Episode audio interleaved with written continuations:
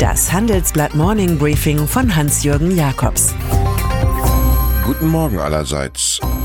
Heute ist Montag, der 24. Juni. Und das sind heute unsere Themen. Erdogan, der alte Mann am Bosporus. Daimlers neuer Aktionärschocker und China vergibt Zensuren an deutsche Firmen. Der Schatten des Machtzerfalls liegt über dem Sultanat des Recep Tayyip Erdogan. Die herbe Niederlage seines AKP-Manns in Istanbul bringt Hoffnung auf mehr liberale Demokratie zurück in die Türkei. Erdogan selbst hatte die Stadt lange geführt. Wie anders ist es zu deuten, dass Ekşem Imamoglu von der Oppositionspartei CHP mit mehr als 777.000 Stimmen Vorsprung Oberbürgermeister wurde. Bei der ersten Wahl im März hatte er weniger als 20.000 Stimmen mehr, bevor dann Erdogans Machtapparat das Ganze wegen angeblicher Manipulationen annullierte. Mit Bertolt Brecht ahnen wir, dass das Volk das Vertrauen der Regierung Erdogan verscherzt hat. Wäre es da nicht doch einfacher, die Regierung löste das Volk auf und wählte ein anderes? Aus dem Westen war Erdogan zuletzt vor allem harte, kritische Worte gewohnt. Eine Folge permanenter Rechtsstaatsverletzungen und wirtschaftlicher Schwächeanfälle. Nun aber kommt eine positive Botschaft. Volkswagen unter CEO Herbert Dies wird sein neues Autowerk wohl in der Türkei bauen, womöglich in der Nähe von Izmir. Investitionskosten rund 1,3 Milliarden Euro. Die Erdogan-Regierung will das Projekt des VW-Konzerns, an dem immerhin das Land Niedersachsen beteiligt ist, offenbar mit einem dreistelligen Millionenbetrag unterstützen und es publizistisch ausschlachten. Wir wissen nicht, wen wir vorschicken wollen, wenn der türkische Präsident zur Eröffnung kommen will, offenbart ein VW-Manager innere Nöte. Sie war einmal die Autokanzlerin des Landes, zumindest bis zum Störfall Dieselgate. Auf dem heutigen Autogipfel im Bundeskanzleramt soll Angela Merkel nun wieder die Mutter Courage einer nach Neuerfindung dürstenden Branche geben. Autoverbandspräsident Bernhard Mattes thematisiert in unserem Gastkommentar eine Koordinierung zwischen Staat und Privatindustrie. Das sei eine Gemeinschaftsaufgabe und die Zeit der Schuldzuweisungen vorbei. Im öffentlichen Sektor fordert er bis 2030 rund eine Million Normal-Ladepunkte und 100.000 Schnellladepunkte für Stromautos. Die CDU wird flankierend in ein paar Stunden ein Mobilitätspapier mit entsprechenden Anreizen und Förderungen beschließen. Die neue Zeit der E-Mobilität beginnt wie eine Samstagabendshow. Wünsch dir was.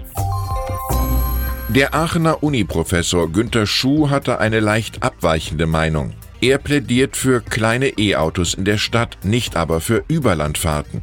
Er schuf den Street Scooter und ein Pkw-Modell namens Ego Life. Und der Mann ist dafür, dass viele Menschen auf Bus, Bahn oder Gemeinschaftsshuttle umsteigen. Der Experte darf heute im Regierungssitz das Einstiegsreferat vor den Katalogforderungen der Automanager halten. Bei Daimler beginnt die Amtszeit des neuen CEO Ola Kelenius so, wie die Regentschaft des Vorgängers Dieter Zetsche endete, mit einer Gewinnwarnung. Statt mit einem steigenden Ergebnis vor Steuern und Zins gehen die Stuttgarter nun von Stagnation aus. Die Transportersparte Vans fährt sogar in die Verlustzone. Maßgeblicher Grund für die Flaute seien behördliche Verfahren und Maßnahmen betreffend der Mercedes-Benz Dieselfahrzeuge, heißt es im PR-Deutsch. Das Kraftfahrtbundesamt ist ganz respektlos dazu übergegangen, Autos mit dem Stern wegen vermutlich illegaler Abschaltereinrichtungen in die Werkstatt zu schicken. Nicht nur in China werden Bürger mit einem Sozialkreditsystem bewertet, eines, das gute Taten belohnt und schlechte bestraft, alles nach Punkten. Nein, auch deutsche Firmen haben es mit solchen Zensuren der Moral zu tun, wie meine Kollegen herausgefunden haben. Große internationale Konzerne zum Beispiel müssen im Schnitt mindestens 300 Anforderungen erfüllen, anderenfalls droht der Ausschluss vom chinesischen Markt. 25 bis 30 Listen erfassen im Detail, wie sich die Wirtschaftslangnasen zu verhalten haben. Dieser Social Score könne für viele Unternehmen Make or Break bedeuten, warnt die EU-Handelskammer in China. Mit Nationaldichter Goethe finden wir, wer ist ein unbrauchbarer Mann, der nicht befehlen und auch nicht gehorchen kann. Unter den Beratern von Donald Trump ist ein regelrechter Wettbewerb ausgebrochen. Wer sei denn wohl der größte Iran-Hardliner? Sicherheitsberater John Bolton, der Kriegsflüsterer, liegt dabei nach allgemeiner Einschätzung leicht vorn. Aber der Einzige, der zählt, bin ich, versichert der US-Präsident. Heute will Trump, Zitat, schwerwiegende zusätzliche Sanktionen verhängen. Auch hatte jüngst das US-Militär bereits einen Cyberangriff auf Computer des Iran ausgeführt. Den Khashoggi-Mord des US-Bündnispartners und Iran-Feind Saudi-Arabien spielt der Mann aus dem Weißen Haus hingegen herunter. Der Mittlere Osten sei nun mal wieder ein Zitat, ein tödlicher, feindlicher Ort. Da es eine Reinkarnation Willy Brandts nun einmal nicht gibt, vielleicht das Einzige, was wirklich helfen würde, geht die SPD den sozialistischen Gang der Parteibürokratie. Geleitet von einer Troika auf Zeit beschließt der Vorstand heute, wie die neuen Chefs bestimmt werden. Es läuft auf eine Urwahl der Mitglieder hinaus, ein Verfahren, das der Partei 1993 den glücklosen Rudolf Scharping einbrachte. Und eine weiblich-männliche Doppelspitze soll es, ganz im Stil der Zeit, auch sein. Nachdem etliche Spitzengenossen absagten, gibt es bisher nur zwei Bewerber. Landtagsfraktionschef aus Nordrhein-Westfalen Thomas Kutschaty und Gesine Schwan, Leiterin der SPD-Grundwertekommission. Nach Zugkraft wird noch gesucht.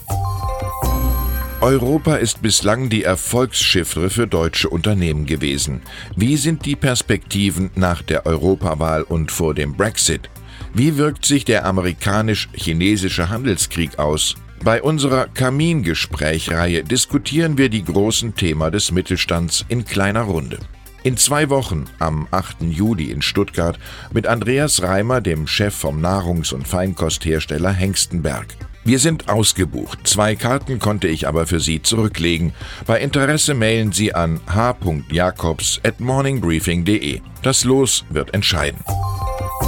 Und dann ist da noch der Tennis-Alt-Internationale Boris Becker dessen Andenken endgültig ein Fall für den Zwangsversteigerer ist. Von heute an kommen 80 Gegenstände aus seiner Karriere unter den Hammer. Auch Pokale sind käuflich zu erwerben. Das britische Auktionshaus Wiles Hardy Co.